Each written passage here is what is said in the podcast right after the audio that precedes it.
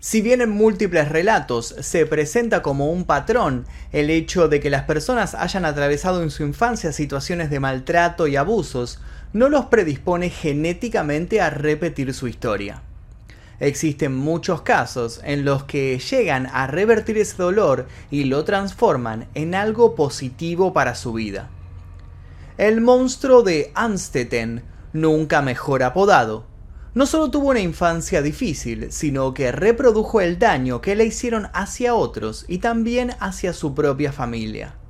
Lejos de arrepentirse, consideró siempre que todo podía haber sido peor y justificó su accionar con frases y teorías inimaginables.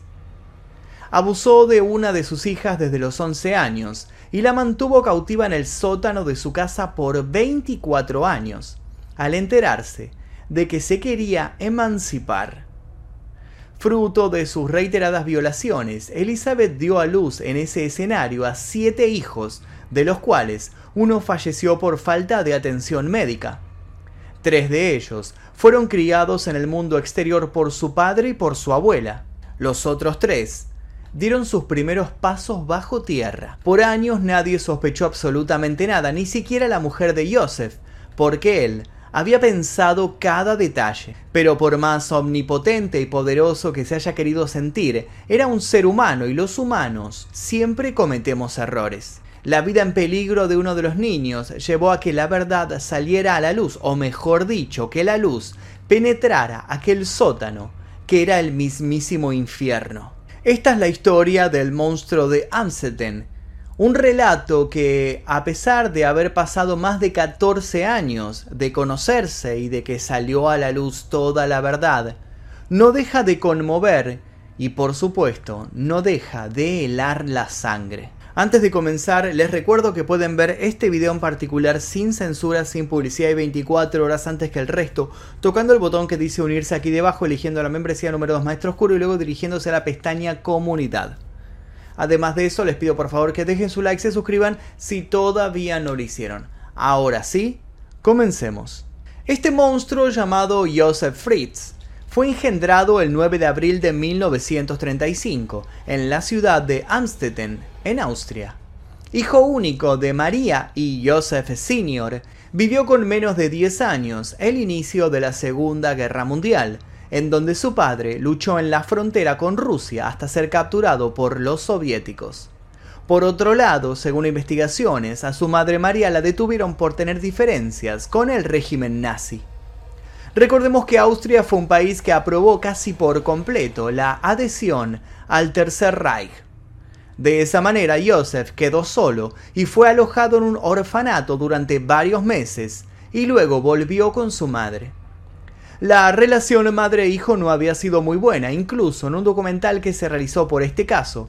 El propio Joseph afirmó que su madre repetía frecuentemente que lo había tenido solo para probarle a su padre que podía ser madre, que no era estéril. Lo mantenía alejado del mundo exterior y no le permitía poder hacer amigos y jugar con otros niños de su edad. Una vez terminada la guerra, María tenía muy poca paciencia con su hijo y lo maltrataba e insultaba constantemente. Cuando Joseph llegó a la adolescencia, las discusiones y enfrentamientos hacia su madre se volvieron moneda corriente. Él empezó a sentirse más seguro y su personalidad comenzó a forjarse.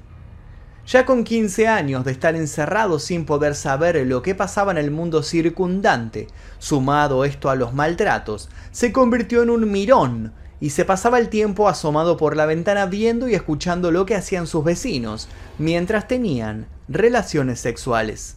Vio la oportunidad de irse de su casa antes de cumplir los 18 años. Se fue a Linz. Acababa de terminar los estudios de ingeniería y esa ciudad cercana prometía la posibilidad de un nuevo empleo. Lo consiguió y junto con ello una nueva compañera.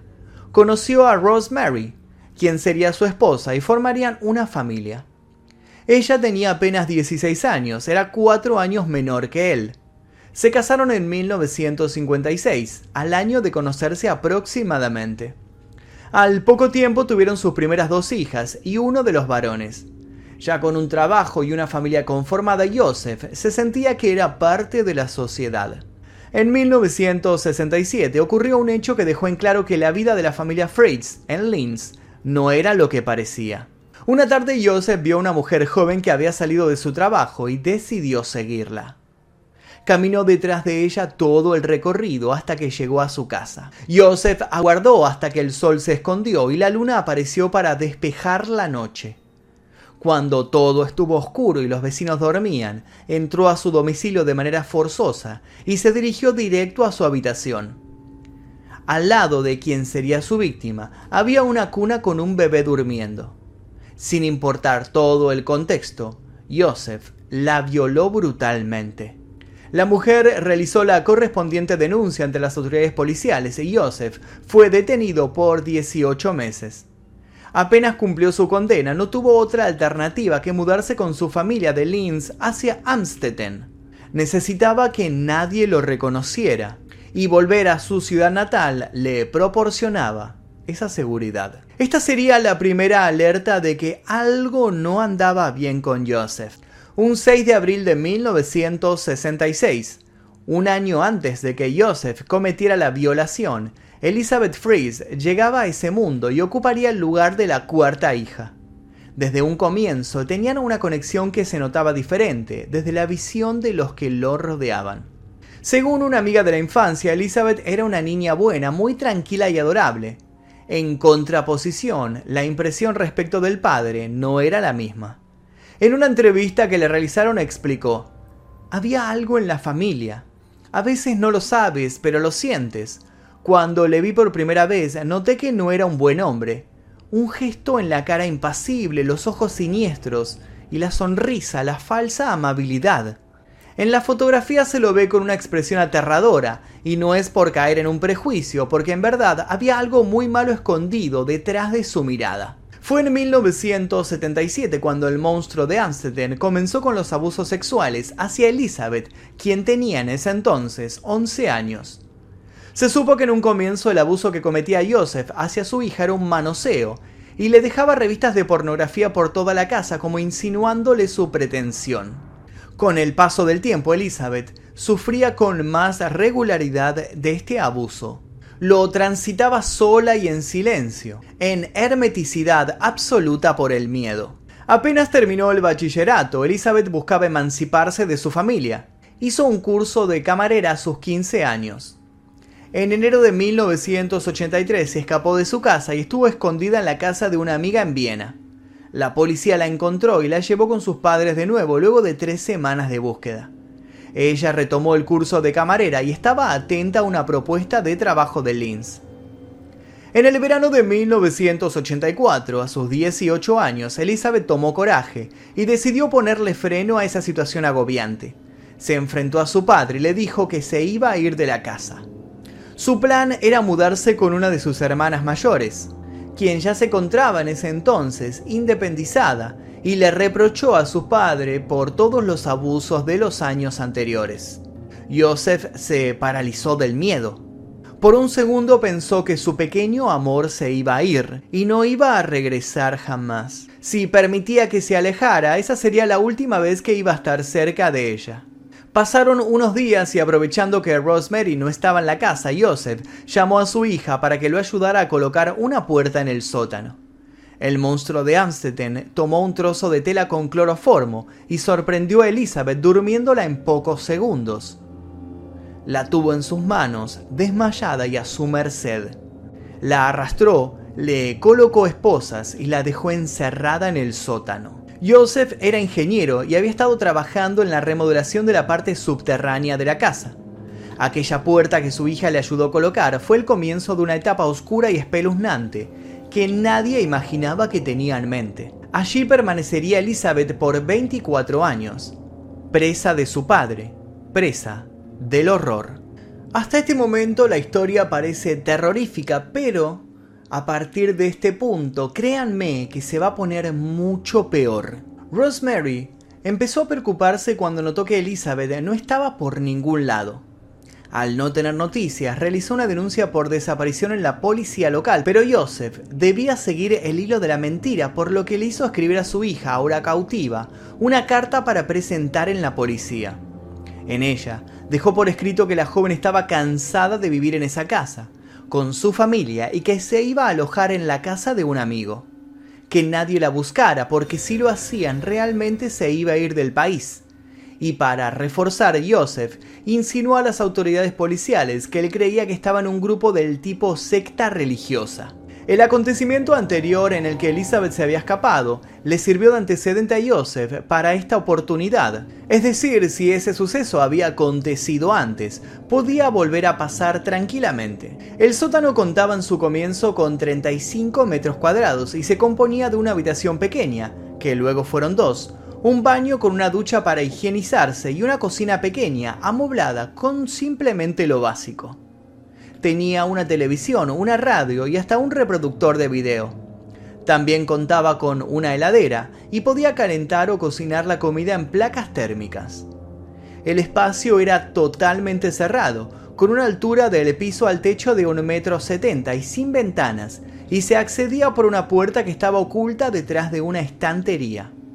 Para poder ingresar era necesario desbloquear ocho puertas, de las cuales solo dos de ellas tenían dispositivos de bloqueo electrónico. Los primeros años fueron realmente una pesadilla. Elizabeth permaneció atada durante los primeros nueve meses, ya que su padre temía que se escapara. Joseph visitaba el sótano a diario y en casi todas las oportunidades abusaba sexualmente de su hija. Elizabeth afirmaría luego que llegó a ser violada hasta tres veces en una semana. El precio de negarse estaba vinculado al sufrimiento si se resistía a los abusos. En 1988 Elizabeth dio a luz a su primera hija, Kirsten. Dos años antes habría sufrido un aborto. Luego, durante los 14 años siguientes, producto de las reiteradas violaciones por parte de su padre, tuvo seis hijos más, Stefan, Lisa, Mónica, Alexander, Michael y Felix. De esos siete inocentes niños, sobrevivieron solamente seis, ya que Michael, el gemelo de Alexander, falleció por un problema respiratorio a los días de haber nacido y a su vez por una negligencia de Joseph al no buscarle una solución. Para ocultar las pruebas, el cadáver del bebé fue incinerado por el propio progenitor. Dado este acontecimiento, Joseph pensó que no podían estar más allí. Él sabía que si eso volvía a ocurrir con otro de los niños, su secreto iba a correr peligro. Entonces, decidió que Lisa, Mónica y Alexander, que eran bebés en aquel momento, fueran parte de otra mentira del mundo de arriba. Lo sacó del sótano y creó una historia para Rosemary. Le dijo que había encontrado los tres bebés fuera de la casa junto a una nota de Elizabeth, en donde pedía que por favor los adoptara y protegiera. Joseph se acercó a las autoridades indicadas y pidió el permiso necesario para poder hacerse cargo de estos niños legalmente. Más tarde Joseph confesaría que tomó esa decisión con estos tres niños en particular porque eran los que más lloraban y claramente no se estaban pudiendo adaptar a la vida allí debajo, además de poner en peligro todo el plan.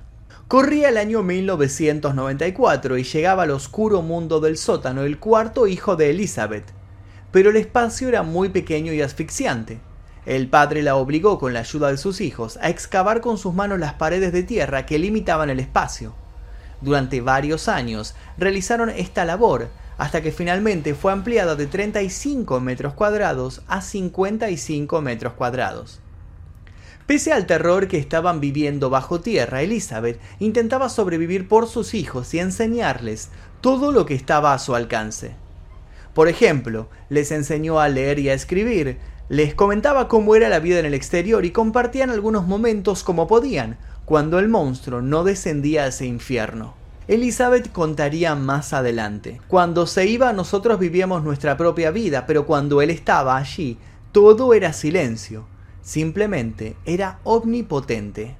Cuando Joseph estaba presente en el sótano las cosas eran bastante diferentes. Él no estaba de acuerdo con que aprendieran y al verlos intentando sobrevivir se enojaba por ellos, por lo que muchas veces les apagaba las luces o directamente no les daba comida.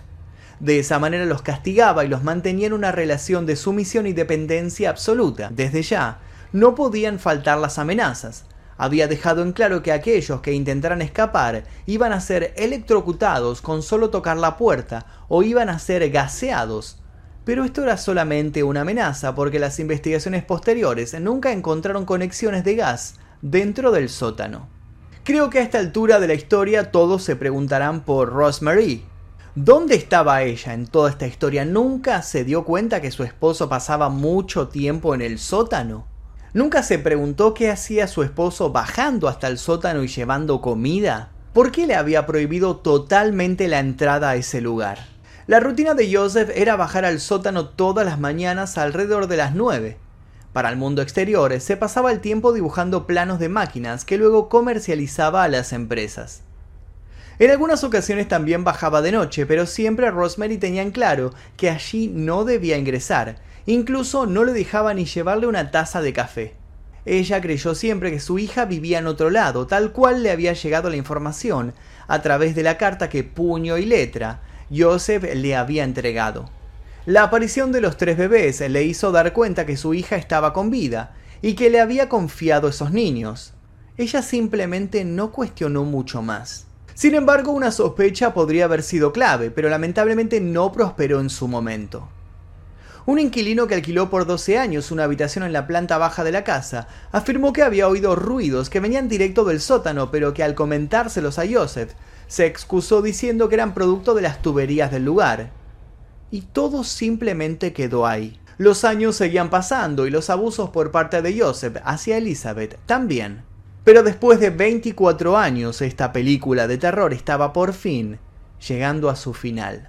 El 19 de abril de 2008, la hija mayor de Elizabeth se desmayó.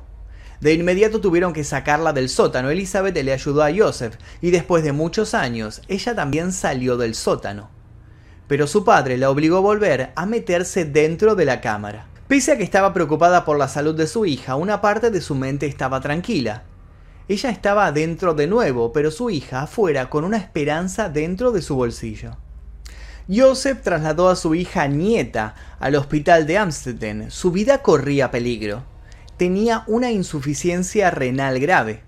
En el bolsillo de las prendas que la niña llevaba puestas había una nota de Elizabeth en la que pedía auxilio. La policía al darse cuenta procedió a buscar a la mamá de Kirsten. Cuando le preguntaron a Joseph, él respondió que se encontraba con sus otros dos hijos Stefan y Félix. El personal del hospital puso en duda el relato de Joseph y alertó a la policía el 21 de abril. Las autoridades reabrieron el expediente de la desaparición de Elizabeth y en paralelo pidieron a los medios de comunicación su colaboración para dar con la mamá de Kirsten para poder reunir información acerca del historial médico de la niña. Elizabeth estaba muy preocupada por su hija que había quedado internada y le pedía por favor a su padre que le permitiera ir a verla. El 26 de abril finalmente la liberó, llevándola al piso superior de la casa junto a sus dos hijos, quienes todavía vivían con ella. Ese día fueron al hospital y esta vez Joseph sí llevó a Elizabeth. La policía le pisaba los talones. Una vez que llegaron los médicos, dieron aviso a los detectives y ambos fueron llevados a la comisaría para ser interrogados. Elizabeth, estando fuera y en manos de la policía, todavía sentía miedo. Tantos años bajo el ala del monstruo la imposibilitaban. No podía creer lo que estaba pasando. ¿Este era realmente el fin de la pesadilla? La policía le afirmó que no tendría que volver con su padre nunca más. En ese momento pudo respirar profundo y comenzó a contar como pudo sus 24 años en cautiverio. Detalló las humillaciones que padeció frente a sus hijos, las reiteradas violaciones y los cientos de detalles que adornaban de forma espantosa esta historia. Al otro día Elizabeth y sus hijos, junto a Rosemary, abandonaron la casa y los trasladaron a otro sitio. Dejaban para siempre un pasado, que si bien los recuerdos la podrían atormentar de por vida, ya no se seguiría reproduciendo. Por otro lado, Joseph terminaría de convertirse en un horrendo y verdadero monstruo con sus declaraciones. Le explicó a la policía cómo debían ingresar al sótano atravesando las numerosas puertas de seguridad. Se le realizaron las pruebas de ADN en donde se constató que los hijos de Elizabeth eran compatibles con la información genética de Joseph, es decir, eran fruto de sus violaciones. Pero Joseph tenía otra visión de los hechos. Él afirmó a las autoridades que nunca había sido una violación, sino que todo esto fue consentido por su propia hija. En sus palabras dijo, he nacido para violar, Teniendo eso en cuenta, he conseguido controlarme durante un buen periodo de tiempo. Siempre supe durante los 24 años que todo lo que hacía no estaba bien, que debía estar loco para hacer algo así, sin embargo se convirtió en algo normal llevar una segunda vida en el sótano de mi casa. Joseph no estaba de acuerdo con la imagen que los medios de comunicación estaban dejando en evidencia, de hecho consideraba que él no era la bestia que decían que era. Aclaró en varias oportunidades que había bajado al sótano a ver videos con los niños y que les llevaba juguetes y libros. Para él, eso significaba ser un buen padre y como atención para Elizabeth siempre le llevaba flores. Sin más, consideró. Me podría haber comportado mucho peor y haber hecho cosas peores que encerrar a mi hija. Él reconocía tener una obsesión sentimental y sexual hacia su hija y afirmó, la única razón por la que tuve tantos hijos con ella era para que se quedara para siempre conmigo, porque, como madre de seis niños, ya no se fijaría en otros hombres. Entre tantas otras declaraciones, dijo que desde aquel día en 1984 que drogó y maniató a Elizabeth y la introdujo en lo que él llamaba el búnker, dejó de tener relaciones con Rosemary y pensó, al fin tengo a alguien solo para mí. El impulso de tener sexo con Elizabeth se hizo cada vez más fuerte. Sabía que ella no quería que le hicieran eso, pero el deseo de probar el fruto prohibido fue demasiado. Era como una adicción. Luego de varios estudios y finalizados los interrogatorios pertinentes, Fritz fue diagnosticado con un trastorno de personalidad combinado severo que incluía personalidad limítrofe, esquizotípica y esquizoide, y también un trastorno sexual. En pocas palabras, necesitaba atención psiquiátrica por el resto de su vida. El 19 de marzo del año 2009 fue condenado a cadena perpetua sin posibilidad de libertad condicional, la cual aceptó sin apelar e internamiento también psiquiátrico. Durante el juicio tapó su cara con una carpeta. Parecía al fin tener vergüenza de lo que había hecho. Fue culpado de los cargos de secuestro, esclavitud, violación, incesto y de asesinato por la muerte del gemelo Michael. En la actualidad el monstruo cumple su pena en la abadía de Garsten, en Austria. La casa de los horrores de Joseph Fritz se convirtió en hogar para los refugiados, pero antes, varios obreros de la construcción rellenaron el sótano con cemento. Solo de esa manera, con esa condición previa, podía venderse la casa. La empresa encargada del inmueble señaló que el cemento era para que el público no pudiera acceder de ninguna manera al sótano. En cuanto a los sobrevivientes, con el pasar del tiempo pudieron ir avanzando en sus vidas.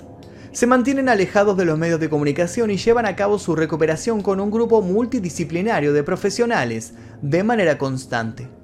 Viven con nuevas identidades en un pueblo, alejados, muy alejados de Amstetten. Se sabe que su recuperación se está dando de manera satisfactoria y que intentan adaptarse a su nueva vida. Respecto a Rosemary, realiza visitas esporádicas a su hija y están intentando restablecer la relación. Y hasta aquí la historia del monstruo de Amstetten. Una historia terrible, terrible, eh, al estilo de varias que hemos narrado en este canal. Les voy a dejar un par de recomendaciones aquí de historias relacionadas si les interesó este caso, para que conozcan casos eh, bastante, bastante similares que también incluyen un sótano y otros elementos terribles, como en este caso en particular. Les pido por favor que dejen su like, aquí debajo se suscriban si todavía no lo hicieron y activen notificaciones. También les recuerdo que pueden ver este y otros videos sin censura, sin publicidad y 24 horas antes que el resto. Simplemente tocando el botón que dice unirse aquí debajo y eligiendo la membresía número 2 Maestro Oscuro. Sin nada más que decir, me despido, pero antes le agradezco a la gente que está unida al clan Mephisto que aparece aquí al costado, porque gracias a ellos es que podemos hacer este tipo de videos en YouTube que son constantemente desmonetizados y ocultados de las recomendaciones. Hasta aquí el video de hoy, espero que les haya interesado este terrible caso para poder concientizarse sobre las cosas que a veces suceden debajo nuestro y no nos damos cuenta para nada. Sin nada más que decir, me despido aquí ahora sí, mi nombre es Magnum Mephisto, esto fue la historia real y nos veremos seguramente en el próximo video. Adiós.